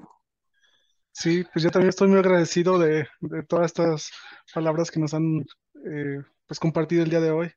Es muy enriquecedor pues todo, todo, todos estos este, experiencias, eh, comentarios que nos, que nos han hecho llegar. Y bueno, pues esperamos que pues les pueda servir para muchos que ven nuestro, nuestro podcast. Muchas gracias. Este programa siento que va a ser muy exitoso, ya, ya lo verán, cuando veamos los números indistintamente. Pues final, muchísimas gracias a nuestra audiencia y seguramente este programa les va a encantar. Y bueno, ustedes nos habían pedido muchas veces hacer un podcast con invitados, pues aquí está y creo que fue la mejor idea que se nos pudo haber ocurrido cumplirles esta idea de tener invitados y creo que espero lo disfruten tanto como, como lo hemos hecho nosotros en esta grabación. Finalmente, como es tradición en nuestro podcast, para finalizar, cada uno decimos una palabra para cerrar y en esta ocasión vamos a que nuestras invitadas también lo hagan. Lupita, tu palabra. Mi palabra es que nosotras engendramos sueños. ¿Lo dije bien? Sí, ¿verdad? claro que sí. Sara. Sobresalir espero que sigan sobresaliendo muchas mujeres y que se hagan notar, que su voz se escuche. Marlene. La equidad, 100%. Definitivamente es algo de lo que hemos hablado todo este tiempo y que tiene que seguir siendo y creciendo totalmente. César. Yo me quedo con pioneras en la ciencia. Gabriel. Yo me quedo eh, con equidad de género y equidad de oportunidades también. Juan José. Para mí la palabra del día de hoy sería fortaleza. Eduardo. Empoderamiento femenino. Muy bien. Y la mía es eh, incluyente. Pues muchísimas gracias a toda nuestra audiencia y ojalá disfruten este programa como lo hemos hecho nosotros. Buenas tardes, buenas noches, buenos días, según nos escuchen y nos vemos pronto en una siguiente emisión. Gracias por su atención. Hasta pronto. Bye. Bye. Hola a todos, mi nombre es Valentina Aristizábal y hoy los acompaño en este podcast. Agradezco la invitación por parte de los eh, profesores, en este caso el profesor Gabriel Segovia de la Universidad de Guanajuato y, sus, eh, y los integrantes de su grupo, César Ramírez y Gabriel. Entonces, a las preguntas que ellos me hicieron, yo tengo pues mis respectivas respuestas y vamos a empezar con la pregunta que dice, ¿por qué decidieron estudiar ingeniería química o un área afín? Cuéntanos tu historia. Bueno, particularmente en mi caso me incliné por la ingeniería química, por un gusto especial desde muy joven, por la química. Este gusto fue generado por mi profesora de química en el colegio. Asimismo, tenía o consideraba en ese entonces que tenía buenas habilidades con las matemáticas y se me daban pues muy bien. Y así como consideraba que, ambas, que la combinación de ambas áreas resultaba en algo muy interesante. Confieso que no tenía muy claro de qué trataba a ciencia cierta la carrera, pero a medida que avanzaba en mi formación me enamoraba más de ella. Justo en la mitad de la carrera tuve una crisis donde me cuestioné si la ingeniería química era lo mío y confirmé viendo asignaturas de ingeniería de procesos que sí, que efectivamente era, era en lo que me quería desempeñar.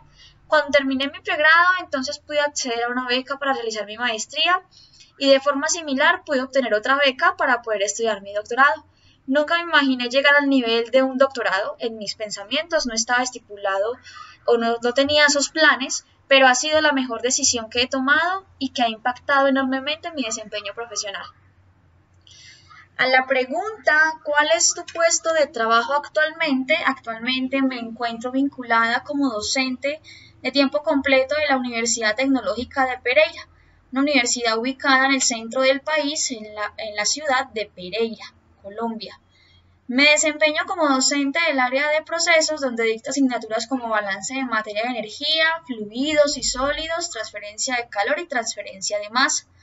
Estoy adscrita a la Escuela de Tecnología Química, específicamente al programa de Química Industrial. Asimismo, me encuentro vinculada al grupo de investigación en desarrollo de procesos químicos. Ahora bien, a la pregunta, ¿tuviste algún mentor a lo largo de tu carrera y qué papel jugaron o jugó para involucrarte en el, arte en el área de la ingeniería? Efectivamente, mi mentor, tanto para la maestría como para el doctorado, fue la misma persona y jugó un papel supremamente importante. Mi tutor me guió, me acompañó, así como me dio herramientas para resolver problemas en la ingeniería de procesos específicamente. La formación que me ofreció fue en todos los sentidos, absolutamente en todos. Contribuyó en mi madurez emocional, formación académica y profesional. Me ayudó con la gestión de recursos para acceder a, mis becas para poderme formar, así como me dio la oportunidad de viajar y conocer nuevas culturas universidades y grupos de trabajo. Realmente mi tutor, a mi tutor le debo demasiado y le agradezco todo, absolutamente todo. La pregunta número cuatro. ¿Tuviste obstáculos de género durante tu formación académica? Bueno, a esa pregunta yo respondo, ni en mi pregrado ni en, ni en mi posgrado tuve obstáculos de género. Siempre he tenido las mismas oportunidades que mis compañeros en cuanto a becas, en cuanto a acceso a recursos, en cuanto a pasantías, en cuanto a publicaciones y participaciones en congresos, ¿cierto? De igual forma, en el grupo de investigación donde me formé, todos, fuera hombre o mujer, todos, absolutamente todos, tuvimos todas las oportunidades por igual. A la pregunta, ¿encontraste barreras relacionadas con tu género para alcanzar tu puesto actual? No, afortunadamente no no tuve ninguna barrera relacionada con el género para tener mi actual trabajo. Mi puesto actual lo conseguí gracias a mi hoja de vida y a mi trabajo constante. La pregunta número 6. ¿Podrías mencionar mujeres y ingenieras y o científicas que te hayan inspirado y o contribuido a tu formación? Más que mencionar científicas y mujeres que me inspiraran, creo que mi principal motivación a mi formación fue superarme cada día, fue demostrarme a mí misma que podía resolver pues todos los problemas que se me presentaban a lo largo de, mi, de mi formación profesional. Mi inspiración fue ver hasta dónde podía llegar y poner a prueba mis capacidades. Esa, fue, esa ha sido y siempre, desde siempre ha sido mi inspiración. Finalmente, a la pregunta número 7, ¿Qué retos y oportunidades ves para las mujeres latinoamericanas en el área de las ciencias, en particular en la ingeniería? Yo creo que los retos y las oportunidades son muchos. Lo que hace falta es capital humano para afrontarlos, específicamente mujeres. En, este, en esta área hay mucha presencia de hombres, que no está mal, obviamente, pero también hace falta esa, esa mayor presencia de las mujeres. Personalmente pienso que el reto que debe superarse es el de la formación es de llegar a más mujeres, es de formarlas más, en el sentido de que no lleguen únicamente a un pregrado, sino que, que asciendan, que vayan a una maestría y a un doctorado, ¿cierto? El acceso a la formación en posgrados para las mujeres se debe incentivar para lograr una, una de igualdad en realidad. Es lo que necesitamos. Así, en algunos años, en lugar de decir la mayoría de personas que tuvimos un tutor, podemos decir también tuve una tutora que me acompañó, que me guió y que me mostró el camino, ¿cierto? Una de las áreas que tiene mayor demanda en este momento pensaría que es la biotecnología, ¿cierto? Y entonces se presenta como una oportunidad de formación. Agradezco la invitación por parte de los, de los compañeros de la Universidad de Guanajuato. Espero estén muy bien, cuídense mucho. Adiós.